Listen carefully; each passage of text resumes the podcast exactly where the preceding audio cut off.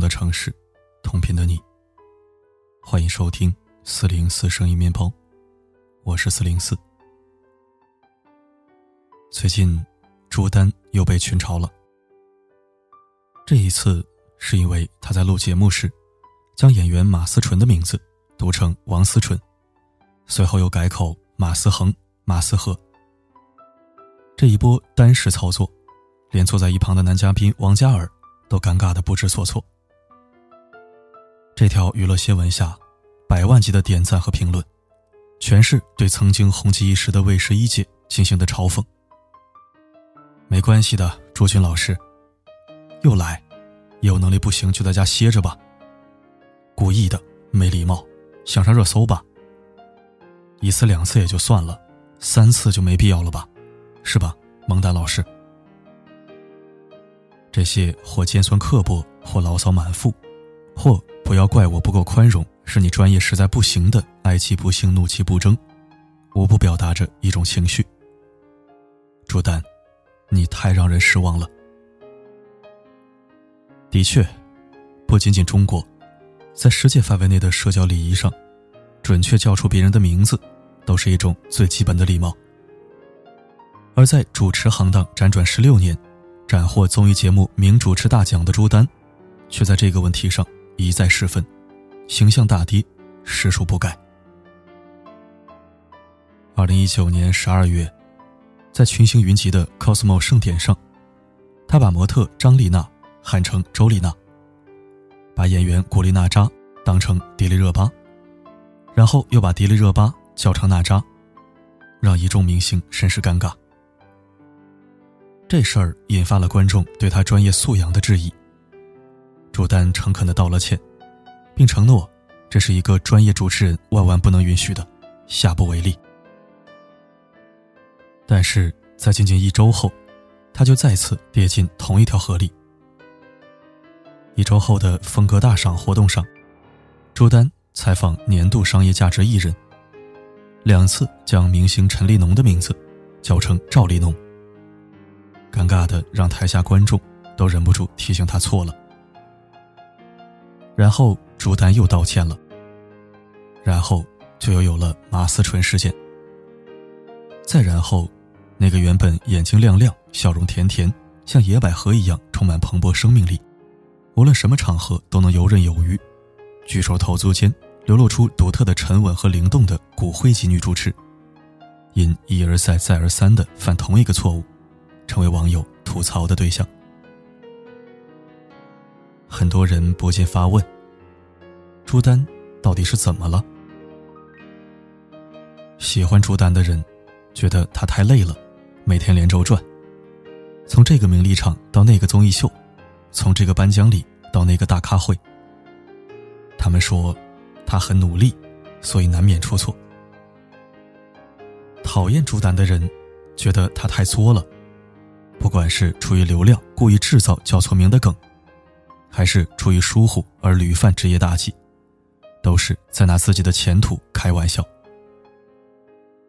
他们说，他令人作呕，他太不专业。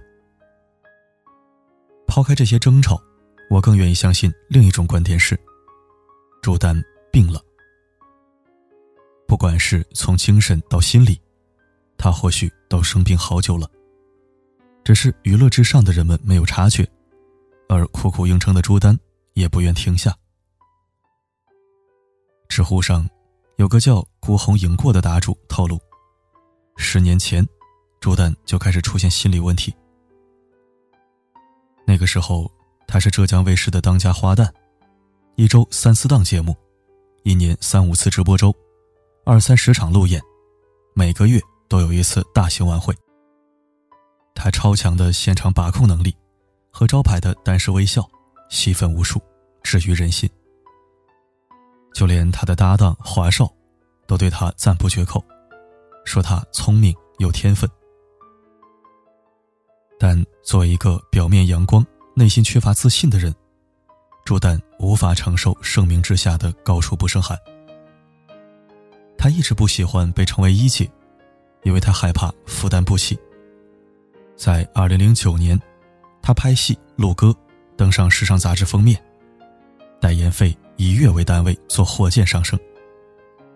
同时，他的状态开始出现问题，记不住台词，甚至有时出现幻觉。他的老东家浙江卫视，不是没有收到过他的求助信号，但是在流量和效益、大局和集体之间，选择的却是鞭打快牛。加上人事斗争，朱丹停在台里的车还曾遭到人为的恶意破坏。种种压力下，二零一二年离开浙江卫视时，朱丹已经患上抑郁症。相关药物很大程度上影响了他的记忆力。从那时起，他整个人都不在状态，主持水平一路下滑，就连笑容都非常勉强。更要命的。还有他的婚恋，朱丹的婚恋并不顺利。二零零五年，她和相恋五年的男朋友结婚，但是两年后，她的第一段婚姻就宣布结束。朱丹曾多次在公开场合说，他是一个极不自信的人。每每遇到问题，特别是亲密关系的问题，他都认为是自己不够好。第一段婚姻失败于她的事业辉煌期，她将其归咎于自己太强势的缘故。所以遇到第二任丈夫周一围后，她便把自己低到尘埃里。不管是在综艺节目，还是在微博访谈，提到丈夫周一围，朱丹都是一脸盲目崇拜的傻甜。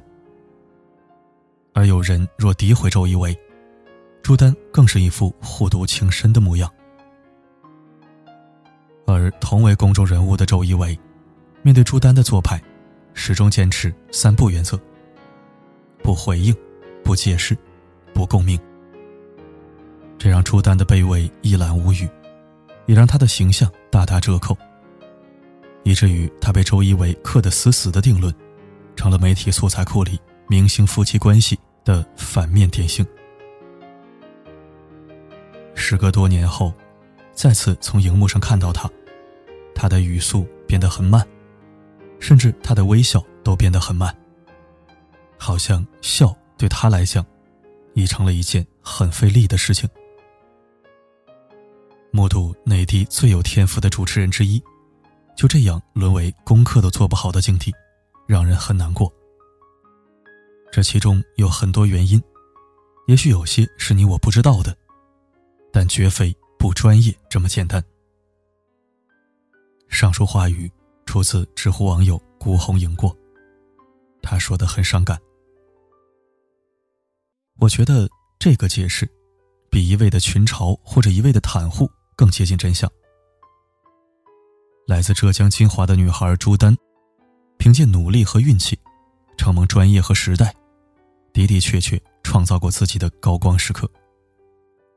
但是在忙碌和焦虑的交替中，事业和婚恋的两难里，他内心的那个小女孩太过弱小，以至于让舞台上的那个女主持，一步步从光环下退缩到争议中。朱丹的处境，让我想起了另一个主持人，董卿。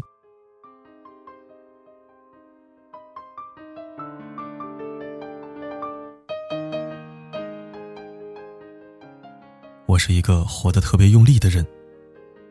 这是人物的一次专访中，董卿对自己的评价。董卿的父亲是在农村长大的孩子，一路靠苦读考上了复旦大学。所以，父亲从小给董卿灌输的，就是唯有勤奋才能改变命运。父亲从小让董卿当个全才，做家务、背诗文、练习长跑。锻炼所有独立生活的能力。这种严苛教育的弊端，就是会让你不太自信。你必须要做的比别人好很多，你才有自信心。如果你和别人差不多，你就觉得自己不如别人，会产生一些不安全感。董卿坦言，性格中追求完美的成分，让他在工作中时常充满防备和战斗性。甚至不惜以身体为代价。最累的时候，他一年做过一百三十多场主持，累到摔断尾椎骨，硬是瘸着拐着撑下来。累到生理期紊乱，满脸长满痘痘，然后化上浓浓的妆，继续工作。他对自己苛刻，对团队也严厉。《朗读者》第二季，邀请数学家邱成桐朗读《归去来辞》。邱成桐成就伟大，时间宝贵，国际知名。董卿觉得节目能请到这样的大驾，所有人都该全力合作，不出差错，尽快录好。结果录制节目的那一天，不知道哪个环节出现了问题，大屏幕上的字幕一直对不上邱成桐的朗诵，录制了一遍又一遍。邱成桐倒是很有耐心，但事后董卿。对节目组大发雷霆，太不专业了，太没有敬畏之心了。先生的时间都是以分秒来计算的，我们凭什么用自己的失误耽误一个数学家的时间呢？以至于《朗读者》第二季录制完成后，节目组许多人在谈及其中的压力和心酸时，都忍不住潸然泪下。在中央电视台安身立命的十七年。董卿最闪光的地方，不是他捧红了几个节目，而是他不管做什么，都是百分之百的投入，咬紧牙关，做到最好，一定不让别人失望。但这种时刻紧绷、忙到极致的状态，也曾让他陷入困境。有一种痛苦，只有你自己知道，别人看不出来。因为主持人这个光彩的职业，很容易掩盖一些东西。但是慢慢的，别人就会知道你在退步了。董卿说，二零一二年的时候，他总感觉自己不在状态。思来想去，决定按一下暂停键。他选择了休息，去美国南加州大学学习，做好了。再回来这个行业已没有我的位置的最坏打算，在躲开熟悉土地和人群的地方，将无法停下的工作状态切换到非工作模式，在放松平静中，看着原来那个一直奔跑的自己，一步步退回到身体之内。他将这称为打磨内心的过程。蛰伏两年多后。他又回到舞台中央，主持二零一五年的春晚。舞台还是那个舞台，话筒也还是那个话筒。但是他觉得，自己已经不是那个自己了。归来后的他，不再和人比，不再证明给谁看，不再想着比谁强，而是只愿找到最好状态的自己，说上一句：“你很棒。”二零一八年的春节，连续主持十三年春晚的董卿缺席了。外界议论纷纷，多有猜测。但决定退出的董卿，心平气和的守在家里。这么多年来，他第一次和父母吃了个团圆饭。他说，那种感觉很好。而和父母的点滴相处，也让太忙的他，从源头上拥抱了自己。他理解了穷苦出身的父亲，太怕他重复悲苦的命运，所以才在他童年的时候要求如此严苛。他也明白了过往的自己，之所以那么忙碌无法停下，是源于害怕丧失站在舞台中心的恐惧。他接纳那个苛责的自己，感谢他一路的紧张，逼自己快速成长。在锤炼中获得生命极致的质感，但他也接纳如今的自己，在改变和突围中，更安然的走在向好的路上。董卿也是妈妈，也有孩子和丈夫。不管是出于纪律还是保护，她都很少提及曝光他们。这不是男人和孩子不重要，这是。一个接纳自己也活出风采的女人本该就有的姿态。不过分消费家人，不刻意炫耀幸福，像一棵树一样向下扎根，向上生长。是啊，生命的意义上是如此厚重，无论我们怎么全力以赴都不为过。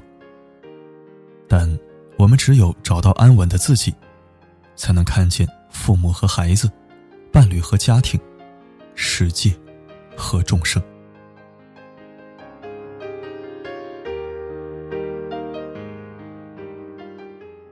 今天这篇文章，不是用朱丹的失误去力捧董卿的专业，也不必用董卿的优秀去贬低朱丹的退步。我们要看见的。是这两种人生里，两种女性的困境和命运，突围和成长。弄丢自己的人，孤独的活成了笑话；找到自己的人，坚实的活成了传奇。其实，他们都吃过很多苦，做过很多难，付出了很多看不见的泪水和汗水，遭遇了镁光灯。无法照射到的暗伤和挫败，甚至褪下光环，和普通女人并无二致。但她们截然不同的姿态，还是向女人，或者说每一个人，道出了这样的真相：活成你自己，跟随内心的感受，摆脱外在的恐惧，放弃别人的评价。看淡荣耀的加持，让身体跟上灵魂的召唤，当一个全力以赴、又稳妥淡定的自己。在高光的时刻，敢于蹲下身子拥抱阴影里的自己；在繁盛的时候，能够停下脚步，靠近孤独的自己；在弄丢了自己的时候，坦然的转过身。带上内心里那个哭泣的小孩，在被别人遗忘的时候，悄悄对自己说一句：“我记得你。”在这个万物争着向前冲的时代，是你一步步从阴暗处把我带到光明地。我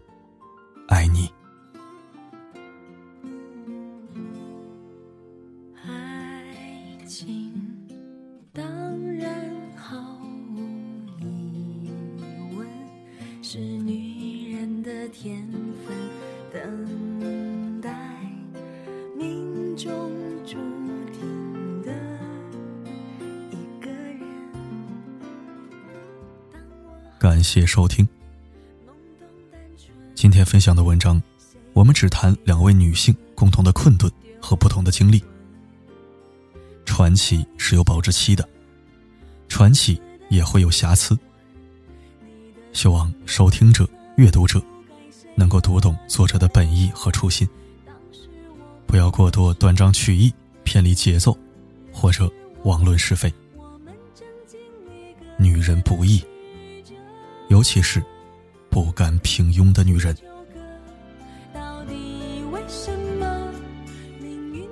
好了，今天的分享就到这里。我是四零四，不管发生什么，我一直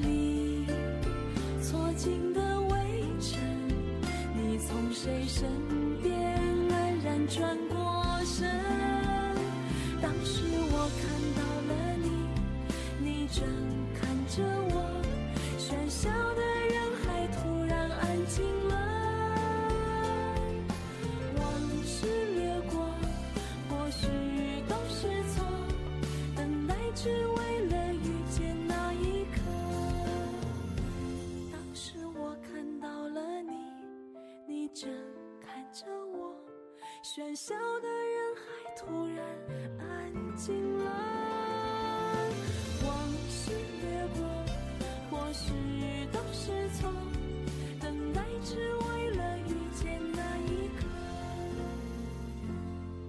全都是为了遇见你的